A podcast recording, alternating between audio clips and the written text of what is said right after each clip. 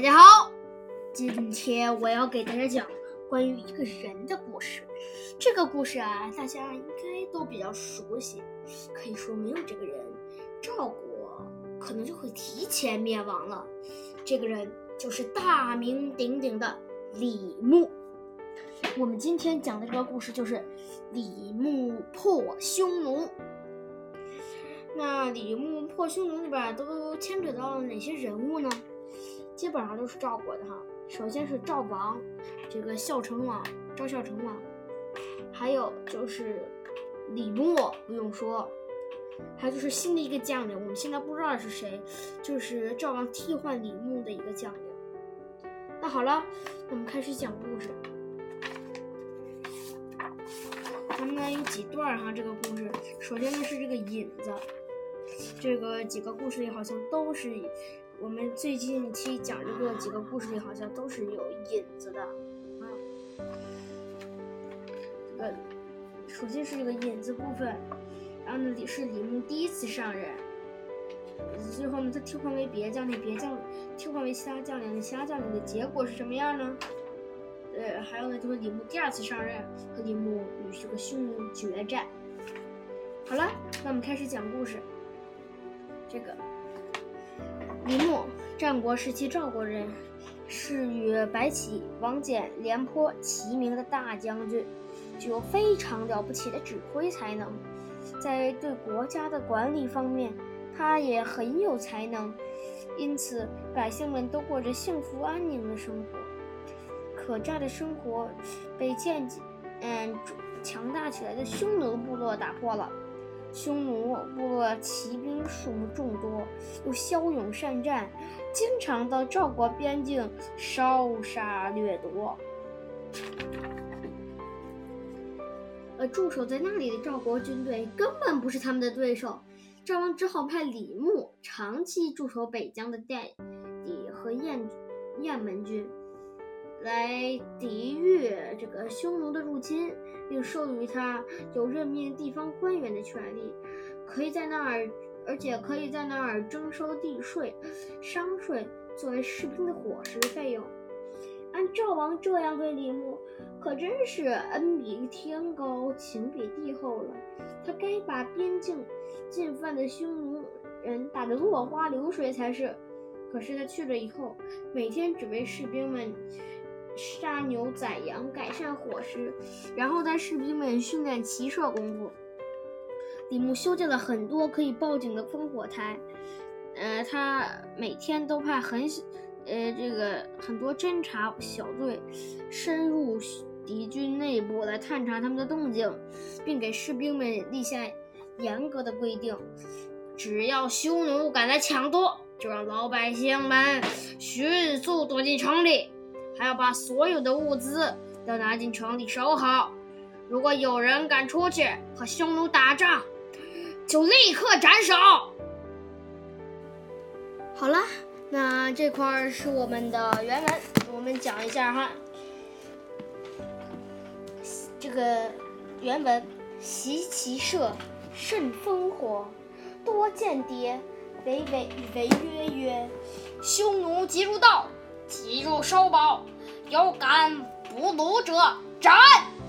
选出自《资治通鉴》第六卷秦纪一秦庄襄王三年。这个三年就是这个秦庄襄王退位的那年哈。什么意思呢？习骑射就是练习这个骑马射箭。呃，李牧带着这个部队练习骑马射箭，慎烽火，小心谨慎，这个谨烽火，小心谨慎的把这个把守烽火台，多间谍，多派出侦察人员打探敌情，违违约，呃，同时声明约束，号令说，匈奴急入道，如果匈奴兵这个将来抢夺，急入收宝，我军应立刻收起人马。牛羊物资，然后退回堡垒中固守。有敢不如者斩。有人敢出去捕捉俘虏的那些人，一律处斩。好了，这个原文就讲到这里，我们继续讲故事。然而得到这样的命令，将领和士兵们都是一头雾水，怎么也不明白。他们不自禁，不禁，嗯，私下里纷议论纷纷。李牧对他们的抱怨既不斥责，也不发火，只是偷偷的笑。匈奴人知道后，就取笑李牧，说他是老鼠胆儿，不敢和他们骑兵对抗，更加肆无忌惮地对赵国边境进行侵略抢夺。可每次他们刚一出兵，就会被侦察兵发现，就呃接着就点起烽火台上的狼烟。狼烟呢，就是这个。那是点烽火台，就是一种特殊的火烧出来的一种特殊的烟，就是狼烟。就在白天能看得很清楚，也不像平时的烟，就是可能你就看不见。狼烟是那种能不能能看得特别清楚的那种烟。每次李牧看到狼烟，就都会下令让士兵们放箭，掩护老百姓进城，而他们自己却从来不出去迎战。匈奴人什么的。匈奴人什么也抢不到，也攻不进城来，每次都是又气又急。呃，这样的情况重复了好多年，李牧的军队和百姓也没有受到一点损失。可是匈奴认为李牧胆小，即使是赵国守边的士兵，也认为自己的主将怯战。赵王责备李牧，李牧依然如故。赵王一气之下撤了他的职，派了别的将领去镇守。别呃，新的将军上任，新任将军实现实行了和这个匈奴啊这个交战的策略，啊，结果此后一年里屡战屡败，伤亡众多，损失惨重。百姓也不能种田放牧。这时，赵王想起了李牧，下令让他光复原职。李牧却说自己生了重病，啊，不能前去上任。赵王没有别的办法，只好强行逼他去上任。李牧趁机说：“大王，你要让我去，就得答应我像以前那样做。”我觉得这个他和王翦，我们之后会讲的王翦破楚，他和王翦差不多，都是说好吧，你让我上任，呃，可以，但是你得满足我一些要求，呃，我才能上任，都是这样的这种。本王答应，以大将军的意，快去镇守代地和雁门郡吧。赵王痛快地答应了他的请求。李牧到了边关，还是像之前那样约束士兵，不准和匈奴人交战。匈奴一来，他就命令士兵保护老百姓回城。匈奴人更加认定了李牧是胆小鬼。可是他们他不出战，就抢不到任何东西。一连几年，他们都在赵国的边境上白忙活。但李牧并没有放松对军事的训，对军队的训练。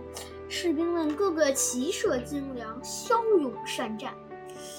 这块儿呢，我想说一下，我还是想让他和从用李牧和王翦比较。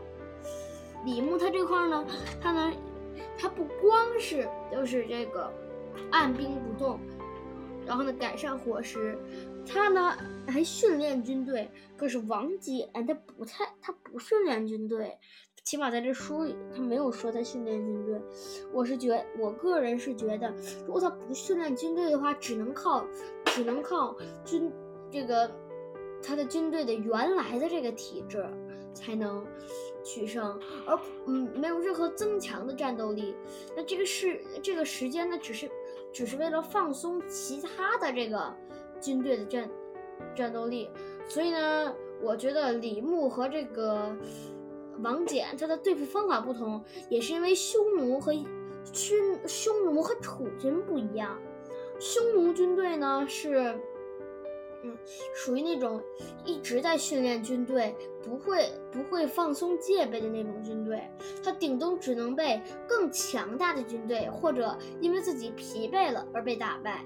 而楚军不一样，楚军呢他们会玩游戏啊，然后就放松了什么的，那呢自然呃。这个一个，呃，一个这个很有朝气的军队，很有这个志气的军队，就一鼓作气就能把给他们打打败。所以王翦呢，当时没有太特别的这个对这对军队训练，我觉得是这个原因。咱们继续讲故事。这时，总是受到奖赏的士兵们忍不了。忍受不了了，他们纷纷前来请愿，愿意和匈奴决一死战。于是李牧派人打造了一千三百多辆坚固的战车，挑选出战马一万三百多匹，又挑选曾获过百金之赏的勇士五万名，能拉硬弓射箭的兵士十万名。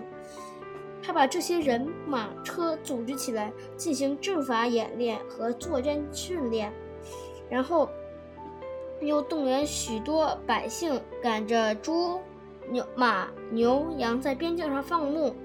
匈奴人看到后欣喜若狂，立刻派小队兵马来抢。这回李牧带兵出去迎战了，打了一会儿，他假装打不过的样子，便退，把老百姓和牛。羊马匹全部丢了下来。匈奴的单于听说后，迫不及待地带兵就进赵，闯进赵国边境，抢抢牛羊，占地盘儿。但是李牧早就有防备，他派一支部队引诱匈奴大军深入，派主力大军在前方摆下二龙出水阵，让小股。导，让小股诱导部队和敌军拉开距离时，迅速从左右包抄。刹那间，匈奴大军就被围得铁桶一般，陷入无上天无路入上天无路入地无门的绝境。不等他们反应过来，如簧的利剑。暴雨般从天而降，紧接着，嘶鸣的战马、飞驰的战车旋风似的冲入敌阵。李牧率领勇猛的大军，以迅雷不及掩耳之势，把匈奴大军杀得丢盔卸甲。然后，他又乘胜追击，消灭依附匈奴人的詹兰族。打垮东胡族，还降服了林胡族，单于只得逃得远远的。呃，这块呢，我们说一下这个二龙出水阵，呃，应该大概就是我封面上画的这个画的这个大概哈，大概是这样的。这一仗。打得匈奴人十多年都不敢再来侵犯赵国边境，也让赵国边境的百姓们过上了安稳太平的日子。李牧破匈奴的故事也被后人口耳相传到今天。好了，大家，我们今天的故事就先讲到这里。这个说啊，李牧有李牧啊，他这个有这个李牧死。赵国王之称，其实我觉得也是，因为廉颇和李牧，就是这几个包含在战国四大名将里边的这几个人物，确实很了不起。我觉得廉颇和李牧已经是赵国的一个很厉害的一些武将了啊。所以廉颇和李牧他们要是都不行了，赵国呢也不保，我觉得。好了，大家，我们今天的《资治通鉴》就先讲到这里，下次我们讲荆轲刺秦王。好了，大家再见。